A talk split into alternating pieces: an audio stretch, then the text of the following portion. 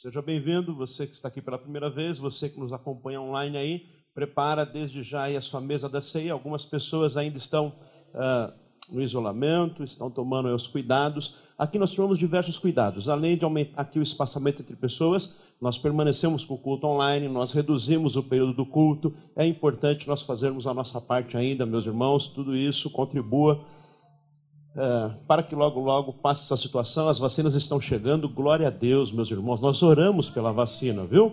Não vai nessa onda aí de quem está falando bobagem quanto a vacina, não, viu? Nós precisamos da vacina. Isso é bênção de Deus. Nós oramos. Fizemos isso juntos. Falamos, Senhor, abençoa aí os cientistas, esse pessoal que está trabalhando. Pai, sai logo a vacina. Aí tem gente doida aí que fica falando bobagem. Gente falando assim, ah, porque é a marca da besta, não sei o quê. Besta é quem fala isso, né, meu irmão?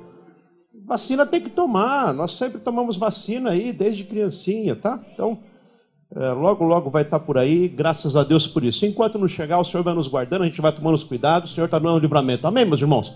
Vamos aí, o Senhor tem nos guardado, graças a Deus. Hoje eu quero falar com você um pouquinho sobre memória. Quem tem a memória boa aí? Tem a memória boa? Não tem, ninguém tem memória boa aqui, tá todo mundo esquecido, irmão? É, de, é, é esquece para quem deve, quando tem que cobrar, não esquece, não, né? Já está lembrando. Fala sobre memória. Memória, porque justamente hoje é dia da ceia, a mesa está posta aqui na casa de vários irmãos aí, e Jesus nos ensina ah, a palavra nos diz que nós devemos fazer isso em memória dele, relembrando o seu sacrifício, sua morte, sua ressurreição, e fazer isso até que ele venha para nos buscar. Devemos estar aí juntos, reunidos em comunhão, partilhando. Deuteronômio capítulo 8, verso 11. Ah, vai falar sobre isso, sobre a necessidade de lembrarmos uh, da obra que Deus tem feito em nossas vidas e nesse mundo. Quando o povo chega à terra prometida, é estabelecida a terra prometida, uh, é feito a repetição da lei. A lei foi dada lá no Êxodo para o povo que saiu do Egito, mas aquele povo morreu e uma nova geração surgiu, então tem a repetição da lei de Moisés. E quando se repete a lei, verso 11 do capítulo de Deuteronômio tem. Uh, esta afirmativa: tenham o cuidado, Deus falou ao seu povo, tenham o cuidado de não se esquecerem do Senhor.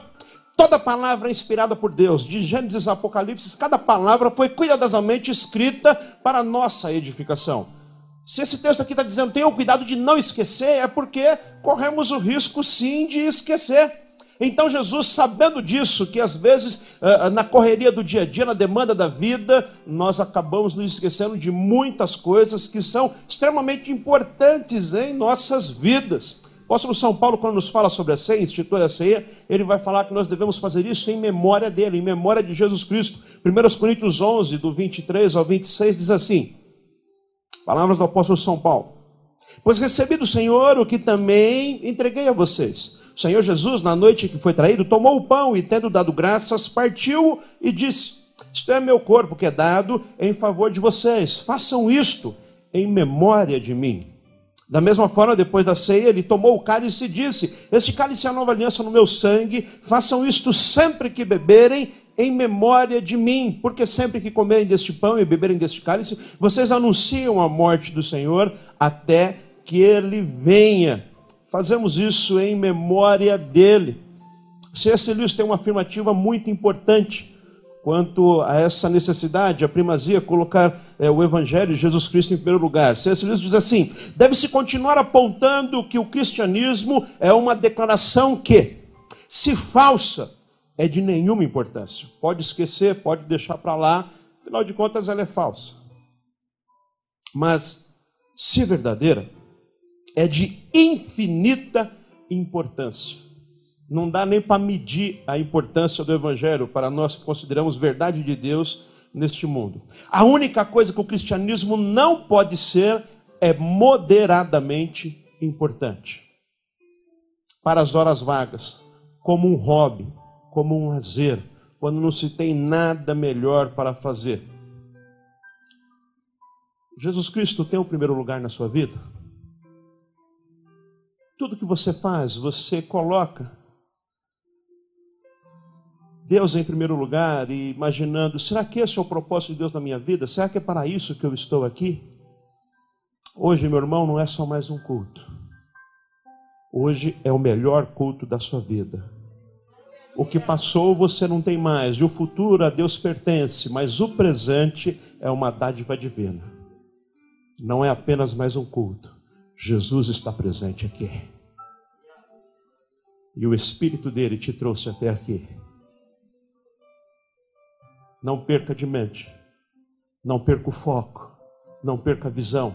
Deus tem que ter o primeiro lugar na sua vida. É sim um perigo esquecermos de Jesus Cristo, da sua obra de redenção, da sua morte da sua ressurreição, e de que um dia ele virá nos buscar.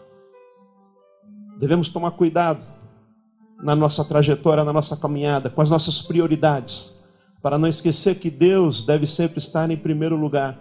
É possível esquecer porque gente muito boa já esqueceu. É possível esquecer porque Deus falou, tome cuidado com esquecer, porque Jesus instituiu um memorial dizendo não esqueça, porque Paulo diz, façam isso em memória dele, e porque gente muito especial já esqueceu. Sabe quem esqueceu Jesus? Maria e José. Os pais de Jesus Cristo esqueceram Jesus Cristo, e veja que é gente top, é gente acima da média. Maria é aquela que o anjo apareceu e disse: Salve, agraciado, o Senhor é convosco. Uma pessoa tão especial que Deus, quando resolveu vir ao mundo, escolheu ela.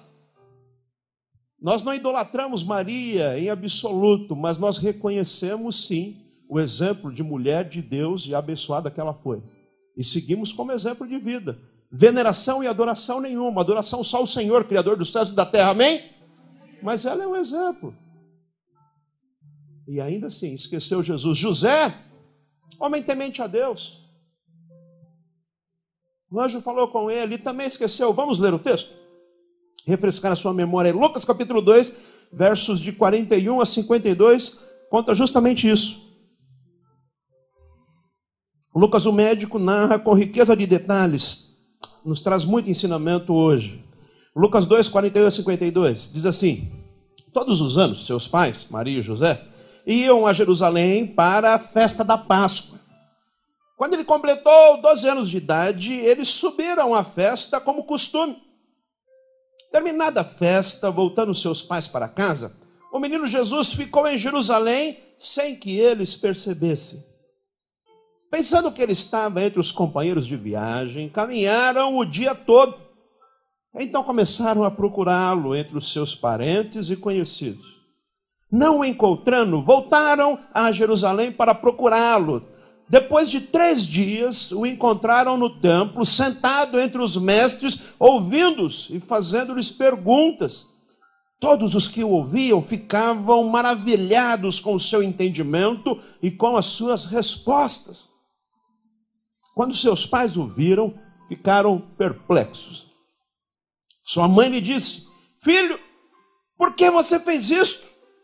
Seu pai e eu estávamos aflitos à sua procura. Ele perguntou: Por que vocês estavam me procurando? Não sabiam que eu devia estar na casa do meu pai? Mas eles não compreendiam o que lhes dizia.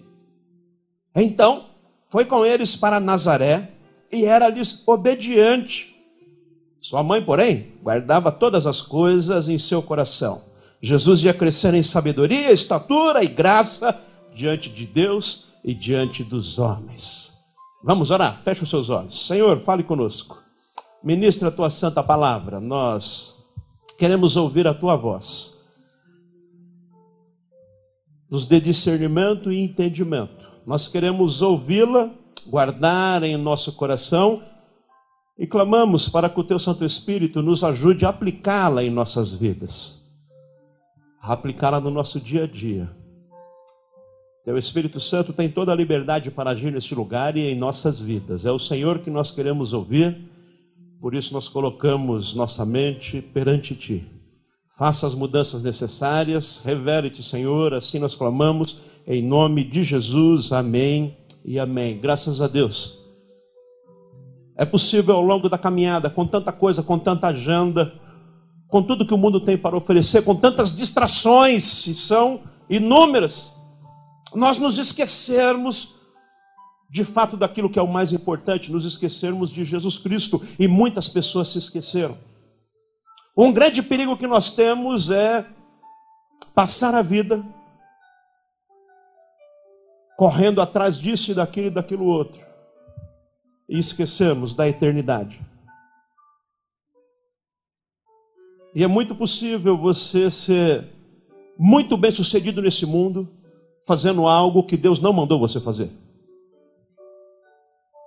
Que não tem nada a ver com o propósito de Deus para a sua vida. E isso é uma grande distração que o inimigo tem colocado à nossa frente.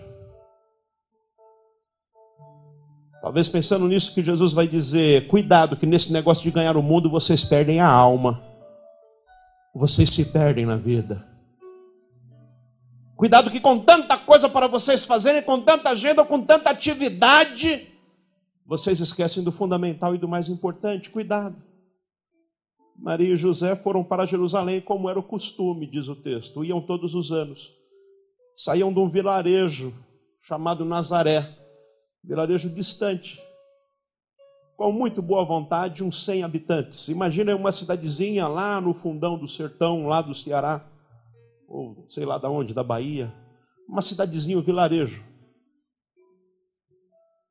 Eles saem e vão para Jerusalém. Era costume ir, especialmente nos momentos de festa, não só a festa da Páscoa, mas do tabernáculo, das colheitas, uh, festa de Pentecostes, iam para Jerusalém. Mas especialmente na Páscoa aqui, esse pessoal de Nazaré fazia uma caravana e iam para Jerusalém. Viagem demora dias caminhando. Caminham durante o dia, param à noite, montam o acampamento e descansam. Para no outro dia sair bem cedinho, tem que sair bem cedinho quando o sol está raiando, porque ao meio do dia tem que fazer uma parada também. É um deserto, sol a pino. Passa dos 40 graus, dá uma paradinha ali na hora, entre 10 e 15 horas. E depois continua até o sol se pôr. À noite param reunidos. O caminho é perigoso, tem muitos assaltantes, tem muitos bandidos. E enquanto vão caminhando, eles vão cantando numa festa. Tem criança, tem idoso, tem mulher, tem jovem, tem tudo ali no meio. Tem mulher grávida. E vão para Jerusalém, vão cantando os salmos que nós conhecemos como os cânticos das peregrinações ou das romarias em algumas Bíblias vai aparecer como cânticos dos degraus. Eles vão cantando. Salmo 121, por exemplo. Elevo meus olhos para os montes e pergunto de onde me vem o socorro. Por quê? O caminho é perigoso, está cheio de bandidos nessas montanhas aí, naqueles desfiladeiros. Então eles cantam, mas o meu socorro vem de Deus. Ele cuida da gente aqui enquanto a gente vai para o. Ele não dorme, ele não pestaneja. Ele está conosco, é o guarda de Israel. Eles vão cantando, alegrei-me quando me disseram, vamos à casa do Senhor. E eu cantei essa música na infância também. Eles vão cantando, 125, os que confiam no Senhor são como o monte de Sião, não se abalam, permanecem para sempre. E vão cantando e festejando. E aí chegam em Jerusalém. Quando chegam em Jerusalém, aquela cidade grande, extraordinária, para quem vem num vilarejo de 100, cento e poucos habitantes, chega numa cidade de 30 mil habitantes. Mas por conta da festa da Páscoa, triplicava o número de pessoas na cidade. A cidade está lotada, é gente para todo lado, gente de todo canto. Possivelmente passava das 100 mil pessoas nesse dia. E eles chegam no templo, o templo belíssimo, vivendo o seu auge. Nunca o templo de Jerusalém tivera tão bonita, fora reformado pelo Império Romano para servir os seus interesses. Tudo bonito, foi inclusive ampliado, tudo de ouro, aqueles sacerdotes com aquelas roupas de linho fino, aquelas estoras de ouro, tudo lindo e maravilhoso. Lá em Nazaré são só choupanas. Mas aqui tudo lindo e maravilhoso. E a música, os levitas são fantásticos, a música é maravilhosa. Parecem anjos tocando e cantando. Sacrifício para lá, sacrifício para cá, e aquele movimento e aquela coisa. Certamente eles ficam deslumbrados com tanta beleza, tá assim, algo de extraordinário para eles. Tudo muito belo, a religiosidade vivendo ali toda a sua potência no auge oferecem o sacrifício conforme a lei mandava e vão embora para casa. Já cumprimos a nossa tabela, já fizemos a nossa escala, estamos livres da nossa obrigação, anual de vir a Jerusalém prestar o sacrifício. Vamos embora para casa. E lá vai a caravana, voltando para Nazaré. Caminham o dia todo, quando chega a noite, provavelmente, quando param, montam acampamento, talvez no momento em que vão comer alguma coisa, reúne todo mundo. Adultos ficam aqui, crianças ficam ali, vamos contar. Um, dois, três, quatro, cinco, seis, sete. Está faltando um. Como? Está faltando uma criança, onde é que está? Não sei, quem que está faltando? Desconfio que é Jesus. Como assim está faltando Jesus? Está faltando. Está todo mundo aqui, mas Jesus não está. Meu Deus, perdemos Jesus. Está todo mundo aqui, tem festa, tem cantoria, fizemos o sacrifício, estamos voltando para casa, mas Jesus já não está mais com a gente. Aonde está Jesus? O texto diz que eles pensaram que estava entre os familiares, entre os parentes, entre os amigos. Deve estar tá brincando com os priminhos aí. Está no meio da galera, está no meio do povo. Este é um grande perigo que nós corremos, achar que onde tem gente reunida, e pelo simples fato de ter povão, Jesus está lá. Jesus tem que estar tá é aqui. Se ele não estiver aqui, o restante não faz o menor sentido. Mas nós nos distraímos e achamos que porque tem multidão, Deus está lá. E achamos que porque tem religião, Deus está lá. E achamos que porque estamos nessa nessa coreografia, nessa ordem marcada de sempre fazer a mesma coisa, e Jesus está lá, mas eles se dão conta que Jesus não está lá. Voltam correndo para Jerusalém, mas já tinham caminhado um dia todo, mais um dia inteiro para voltar até Jerusalém, já se passaram dois dias. Texto diz que procuraram Jesus por três dias, ou seja, o menino ficou perdido cinco dias. Um garoto de 12 anos de uma cidade do interior de Nazaré.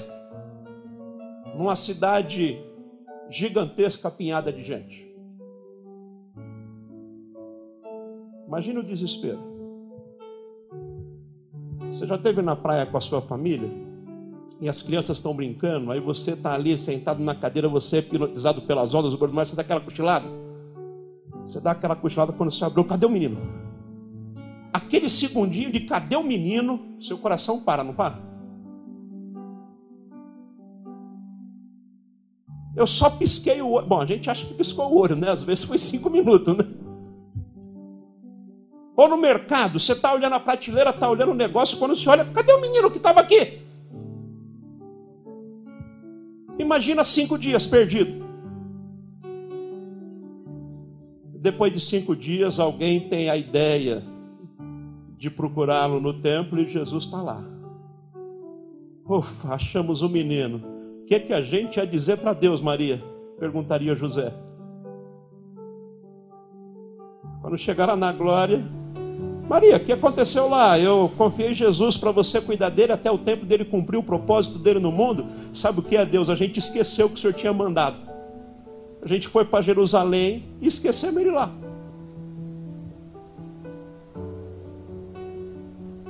Cuidado, porque ao longo da caminhada, com tantas coisas, com tantas distrações, com tantos eventos, com tanta atividade, com tanta agenda, com tanta demanda, com tanto desejo de ganhar o mundo, nós nos esquecemos de Jesus ao longo da caminhada.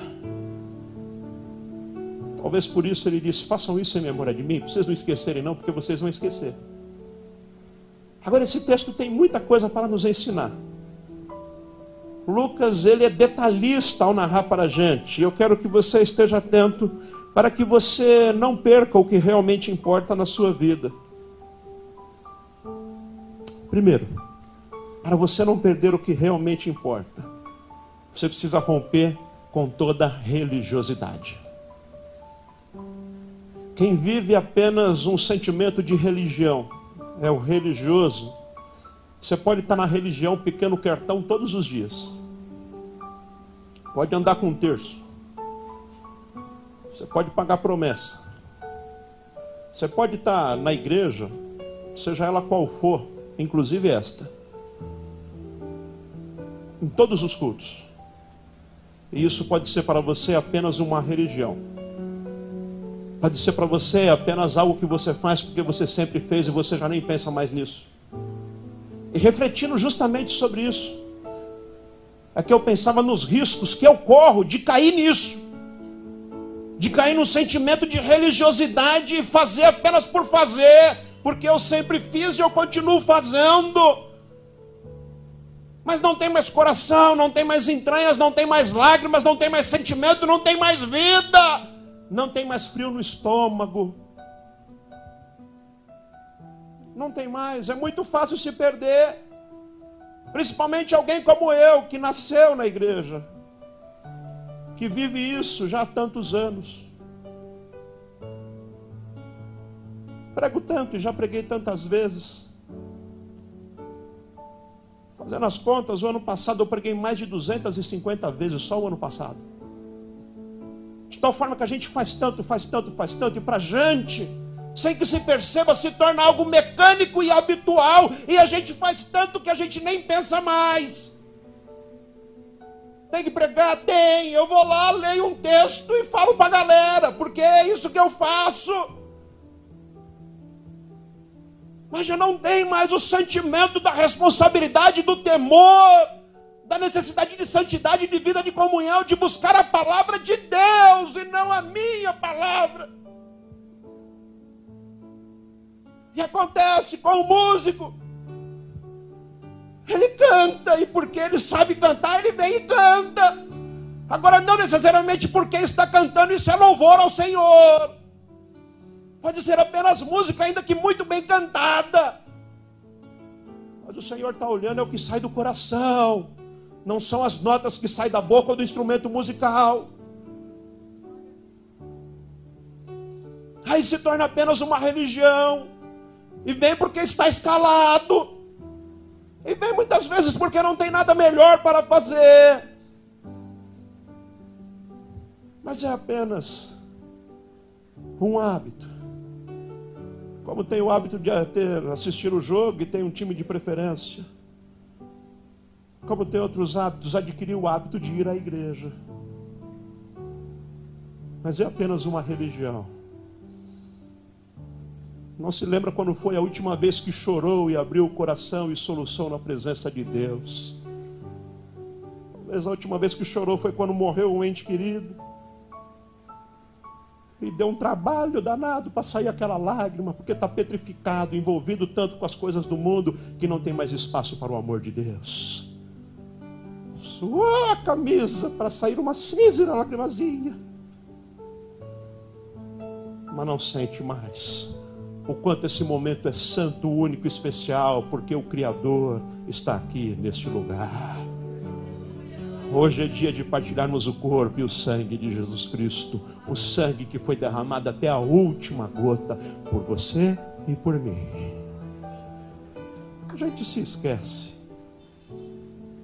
Vamos para a igreja hoje, é primeiro domingo, é? Vai ter ceia? Acho que sim. Vai chegar uma hora que o pastor vai lá, a gente pega o pãozinho e toma o cálice, beleza. Mas perdeu. Perdeu-se de si, perdeu-se de si mesmo, perdeu-se de Deus e perdeu a essência, a sacralidade, o exclusivo, o especial. É o corpo de Jesus Cristo, é o sangue de Jesus Cristo. Se tornou religioso o texto diz, verso 41 e 42, todos os anos eles iam para Jerusalém. Eles subiam à festa, Jerusalém fica no alto. Como era o costume, eles iam. Cuidado, porque ao longo da trajetória cristã, para você isso pode se tornar apenas um costume, um hábito. Segundo, para não se perder, para não perder a essência, o que é mais importante, mantenha o foco em Jesus. As distrações são tantas. Distrações em Jerusalém eram tantas, e as distrações hoje são tantas que a gente perde o foco. E quantas pessoas não perderam o foco? isso que tem hoje esse trânsito entre igrejas. É por isso que gente que está aqui depois está não sei aonde, outro vem para cá e vai e volta. E quanta gente que fala, não vou mais naquela igreja, aquela igreja isso, aquela igreja aquilo e tudo mais. E você ouve isso daí, talvez você já até falou também. E por que, que tem tanto isso? Por que tem tanta divisão, tanto racha? Por que tanta conversa mole? Por que tanta picuinha? Por que tanto problema? Por que tanta dificuldade? Por que nós vemos tanto escândalo? Porque o foco deixou de ser Jesus. Porque quem entrou aqui por causa de Jesus, daqui não sai nunca mais, porque Jesus está neste lugar. Saiu e sai, porque o motivo que fez entrar eram outros, às vezes entrou por causa da música. Gostou, o pessoal toca bem, o pessoal toca legal, a música é boa, mas o dia que a música não agrada, eu vou embora. Mas se perdeu, se perdeu de Jesus, porque na verdade pouco importa qual a música foi tocada, quem foi que cantou, pode não ter nenhum instrumento, ou pode ter uma orquestra maravilhosa, porque o Senhor está olhando o louvor que sai do meu coração. Posso estar a capela, mas totalmente entregue, colocado na presença de Deus e cantando ao Senhor, como se tivesse aqui só eu e Ele, e mais ninguém. Não importa a música, não importa se o ministro acertou ou errou. Não importa se hoje ele tocou a música da minha conversão e que mais toca no meu coração, ou se tocou aquela que nem me agrada muito, porque eu não vim aqui para isso. Eu vim para prestar o meu culto a Deus. Eu vim para ter o um encontro com Deus.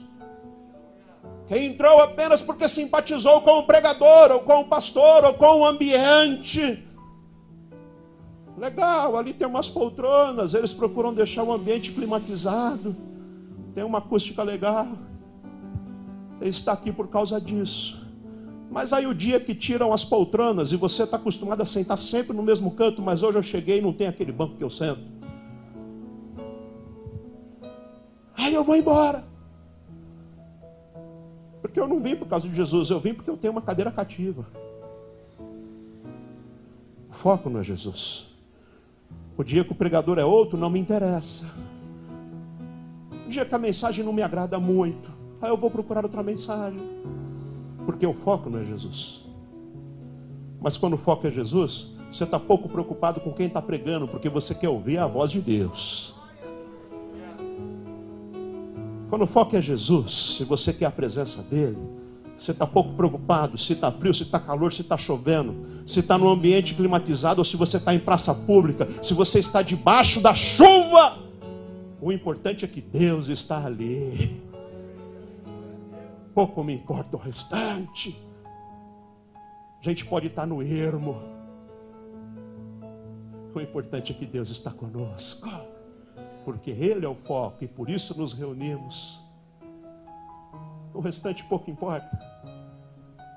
Pouco importa. Mantenha o foco em Jesus, meu irmão. Muita gente está perdida, não se encontrou, não se sente parte da família da fé. Talvez nunca se sentiu. O foco talvez nunca tenha sido Jesus. E quando fica olhando os outros, aí percebe que os outros têm defeitos e têm erros mesmo. Terceiro, lembre-se que nada, nada, absolutamente nada substitui o seu relacionamento pessoal com Jesus, seu relacionamento pessoal com Deus. Sou eu e Deus. Não é a multidão, não é o juntamento, não é a esposa, não é os filhos, não depende do pastor, não depende do líder, depende de mim, do meu coração aberto, entregue no altar do Senhor, desejoso, eu quero hoje ouvir a voz de Deus.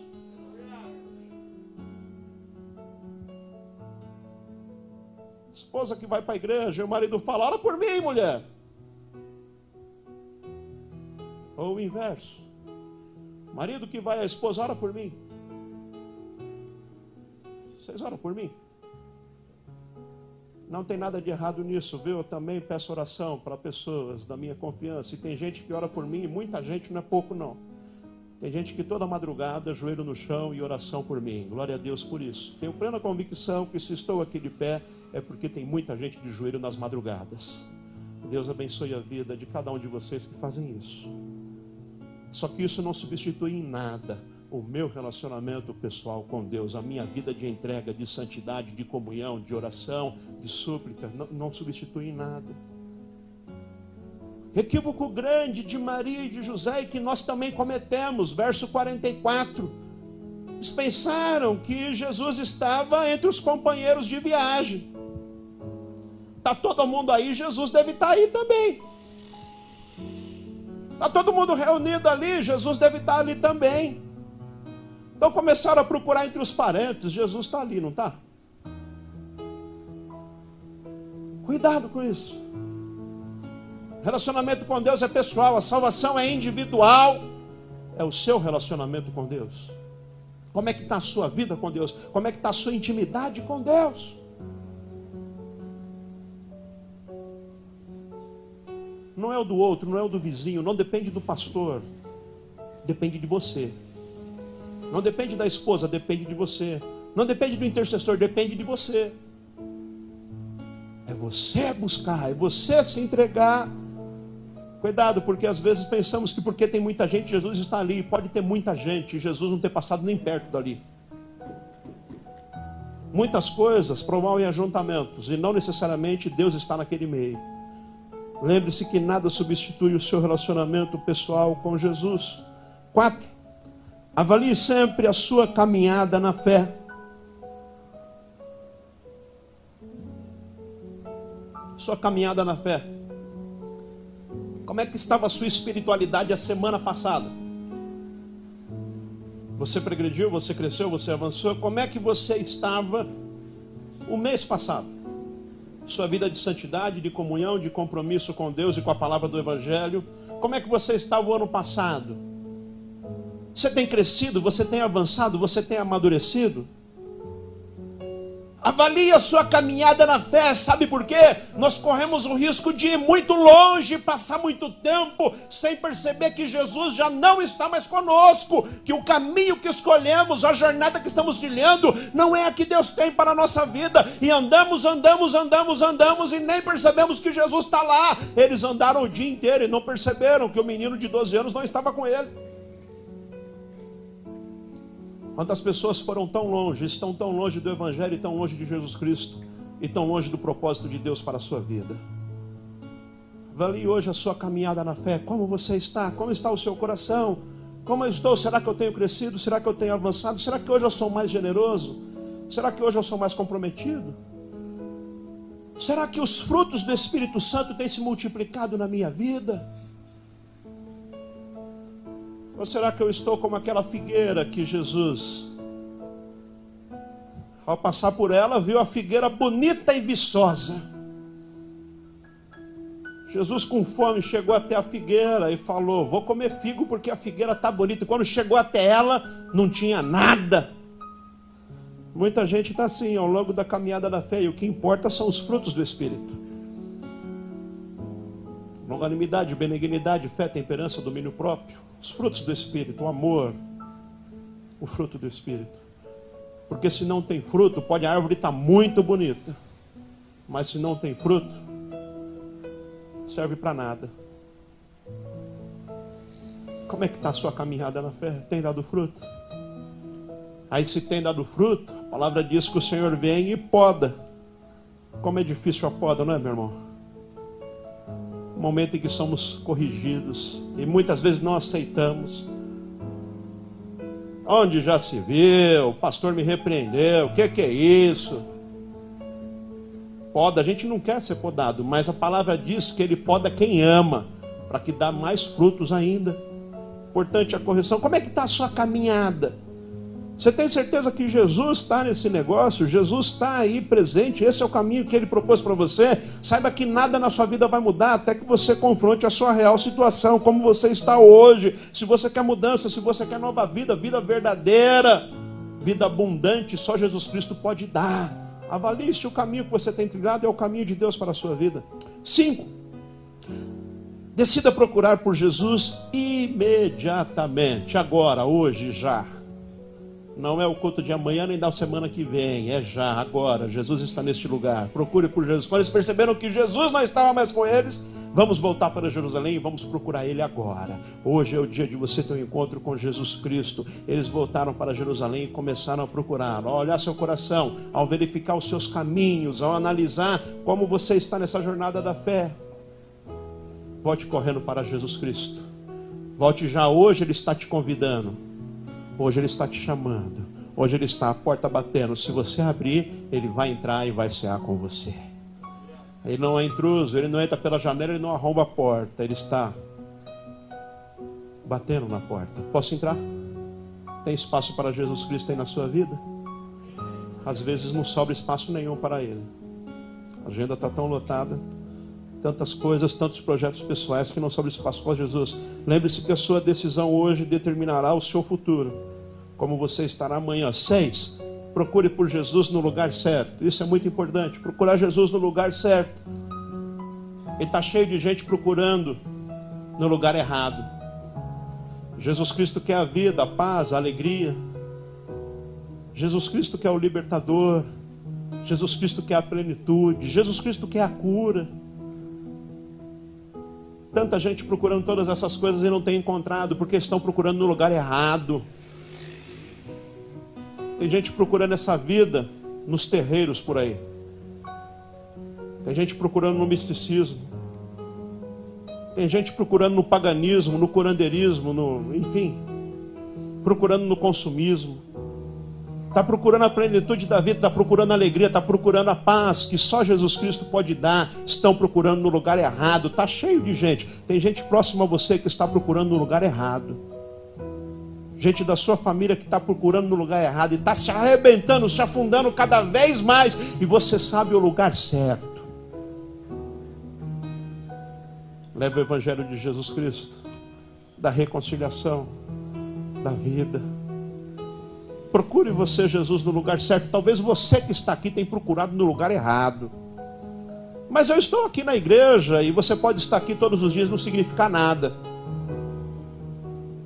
Que a palavra diz que são os verdadeiros adoradores. Os que adoram espírito em verdade. Você pode estar aqui de corpo presente, mas o seu coração, sua mente, o seu compromisso pode estar bem longe daqui.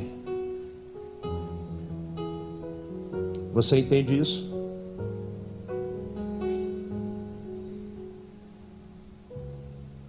Procurando no lugar errado. Curioso, eles ficaram três dias procurando. É incrível que as pessoas, no momento do desespero, da angústia, da tempestade, elas não enxergam o óbvio e nenhum de nós enxergamos. Na hora do desespero, a gente fica ceguinho. Por isso, nós precisamos ter bons conselheiros, ter um líder espiritual, ter um pastor, gente de fé que abra os nossos olhos na hora da adversidade, porque na hora do desespero, a gente se perde, a gente fica cego. Maria e José esqueceram Jesus aonde? Onde que o menino se perdeu? No templo. No entanto, o templo é o último lugar que eles vão procurar. Eles procuram em todos os lugares, ficam três dias procurando. Mais ou menos assim, você vem para a igreja e você vai embora, esquece o seu filho na igreja. Talvez você fale, impossível, eu digo, é mesmo? Aí você chega em casa e percebe, esquecemos o menino lá na igreja na embaixada, nós esquecemos. Vamos procurar ele? Vamos. Vamos para onde? Vamos procurar ele lá em. Vamos procurar ele lá em Osasco. Mas não perdemos ele no Parque Savoy, é, mas vamos procurar ele lá em Carapicuíba. Vamos procurar ele lá na Praça da Sé. Mas não esqueceu ele na igreja? É, mas. Até que alguém tenha ideia genial. Já procuraram onde vocês perderam? Vocês não vieram pé no templo? Por que não procuram no templo? E quando chega lá, o menino está lá. Tem gente que está assim nesse mundo. Está perdido na macumbaria, na feitiçaria. Está perdido aí falando, eu sou ateu, eu sou ateu, e não sabe nem o que está falando. Está falando do que não sabe, porque está perdido. E no desespero dessa perca, nesse desejo de encontrar a vida, de encontrar o sentido, de encontrar paz, de encontrar alegria, nesse desespero, nessa agonia, a pessoa procura em qualquer lugar e vai para qualquer canto e se afunda cada vez mais. Mas nós temos a palavra da libertação, da vida. Você que teve um encontro com Jesus Cristo deve levar as pessoas a ter esse mesmo encontro com a vida. Caso contrário, meus irmãos, nós não entendemos o nosso chamado, a nossa vocação. Procure por Jesus no lugar certo e leve outras pessoas até Jesus Cristo. Sete. Jamais transfira sua responsabilidade, aquilo que é seu, que depende de você, que você precisa fazer. Jamais transfira sua responsabilidade. E nisso nós temos uma habilidade enorme de transferir para os outros. Transferir para os outros aquilo que é responsabilidade nossa, botar a culpa nos outros, e botamos a culpa nos outros mesmo, e muitas vezes botamos a culpa até mesmo em Deus. Essa passagem é um clássico de quem transfere responsabilidade. Quando chegam no templo, Maria vê Jesus lá, ela olha, verso 43, diz assim: Sua mãe lhe disse, Filho, por que você fez isso? Ou seja, ela está botando a culpa em Jesus. O menino de 12 anos, que vem da cidade do interior, e no meio daquela muvuca toda, todo mundo vai embora e esquece ele lá. Maria chega, por que você fez isso, menino? Como nós fazemos isso? Você já fez isso, eu já fiz isso, se é que nós estamos fazendo absolutamente nesses dias. Quando nós indagamos por que, que deixou isso, por que, que Deus deixou isso acontecer? Onde está Deus que não vê essa minha dor, esse meu sofrimento? Onde está Deus que não dá um jeito no meu casamento? Onde está Deus que não me cura? Aonde está Deus que não vê essa calamidade? Onde está Deus? E culpamos a Deus. Só que ao longo da jornada a gente não pergunta nunca qual é o propósito de Deus. A gente não obedece os mandamentos, a gente vai por nossa conta e risco, fazendo o que a gente bem entende e o que dá na telha, o que a gente quer. Normalmente as decisões são aquelas que fazem bem ao nosso ego e à nossa alma. E deixamos Deus de fora da nossa vida. Mas quando dá tudo errado, quando a gente se arrebenta, aí a gente fala: por que, que Deus deixou isso acontecer? Você perguntou para ele antes de fazer? Você procurou saber a vontade dele, o propósito dele, o que ele tem para a sua vida? Deixamos Deus de fora da nossa vida e quando dá tudo errado, a gente fala: Deus, por que você deixou isso acontecer? Jesus, por que você fez isso? Por que você ficou aí? Jesus, que é um apaziguador, não bota lenha na fogueira, ele traz a paz. Dá uma de quem não entendeu bem o que Maria estava fazendo, essa transferência de responsabilidade. Ele fala, mas vocês não sabiam que eu ia estar aqui mesmo? Fica tranquilo, está tudo certo, não esquenta a cabeça não, vamos fazer melhor daqui para frente. Transferência de responsabilidade. Coragem de admitir que, em boa parte, nós somos resultado das decisões que tomamos ao longo da vida das decisões acertadas que trouxeram bênção e das decisões erradas que muitas vezes trouxeram consequências nefastas e da consequência de deixar Deus de fora da nossa vida e de não estar tá nem aí para os mandamentos e para o propósito dele da nossa vida. E aí nós culpamos. A culpa é do papai, da mamãe, é do pastor, é do líder, é do patrão, é do governo. A culpa é de todo mundo, inclusive de Deus. E não percebemos que sempre que fazemos essa atitude de transferir a responsabilidade dos outros, nós estamos nos apequenando, nos boicotando, furtando da possibilidade de crescimento quando assumimos o nosso erro e aprendemos e fazemos melhor. Toda pessoa grande, produtiva, que avançou, que cresceu, que está arrebentando por aí, é gente de muita responsabilidade, assume a responsabilidade e quando erra, não tem problema em assumir que errou porque sabe quem é, sabe a sua identidade. Tem que assumir a responsabilidade da sua vida espiritual, em quem você se tornou, da sua família. Mas eu tenho uma ótima notícia para você. Talvez em algo que eu falei, você falou, ficou na dúvida, deu a pulguinha atrás da orelha, pensando: será mesmo que eu também esqueci de Jesus em alguma coisa, em algum momento?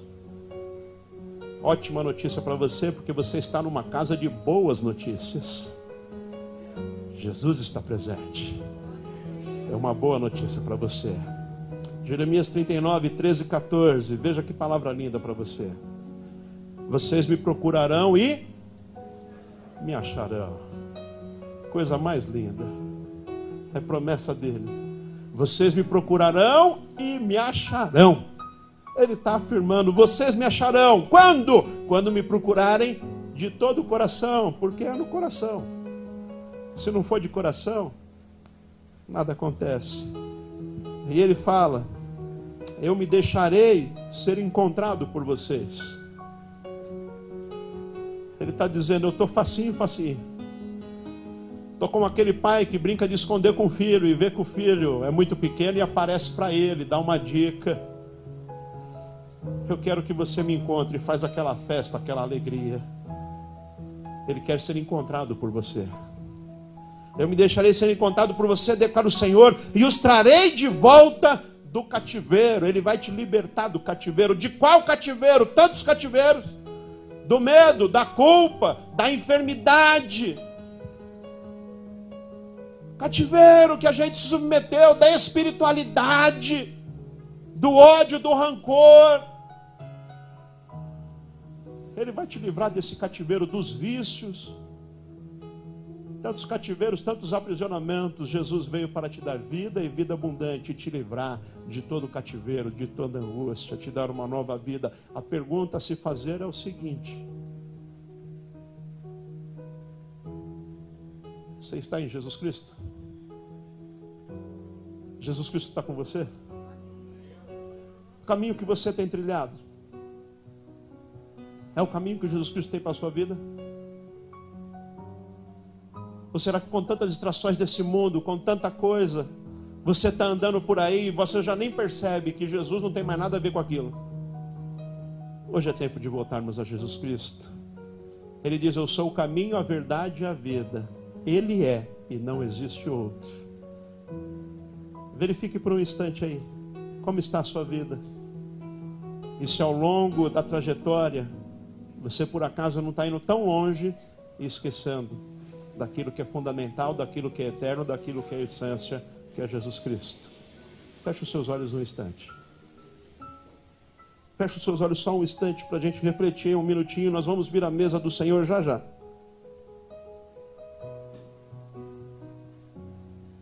Em memória dele. Pode. Quando eu peço para você fechar os olhos, é apenas para melhorar a sua concentração, viu? Pode ficar tranquilo pode fazer isso sem medo, não vai acontecer nada de especial aqui, só para você se concentrar na sua vida, em como você está. Apóstolo, São Paulo, carta aos Coríntios, vai dizer: examine-se cada um a si mesmo, olhe para dentro de você, veja como você está. Quais são as suas prioridades, seu engajamento, o que tem o primeiro lugar na sua vida, o que para você é o mais importante. Porque é a promessa dele, que quando você coloca ele em primeiro lugar, as demais coisas ele acrescenta, não falta nada, meu irmão. Se você coloca ele em primeiro lugar, não falta nada. Se ele está em primeiro lugar, não falta o pão sobre a mesa. Se ele está em primeiro lugar, não te falta paz. Se ele está em primeiro lugar, não te falta alegria. Se ele está em primeiro lugar, você tem tudo o que você precisa, porque quem tem Jesus tem tudo. Mas ele está em primeiro lugar? Ou quando você observa aí a lista ele está lá para baixo, ou talvez ele nem aparece.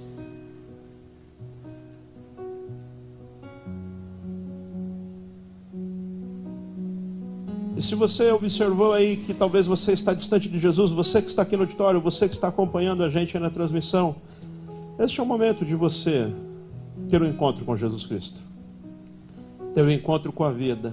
Convido você. Se você está distante de Jesus Cristo, talvez um dia você já andou com Ele. Talvez um dia você já confessou a sua fé nele, entregou a sua vida nele, mas você se distanciou.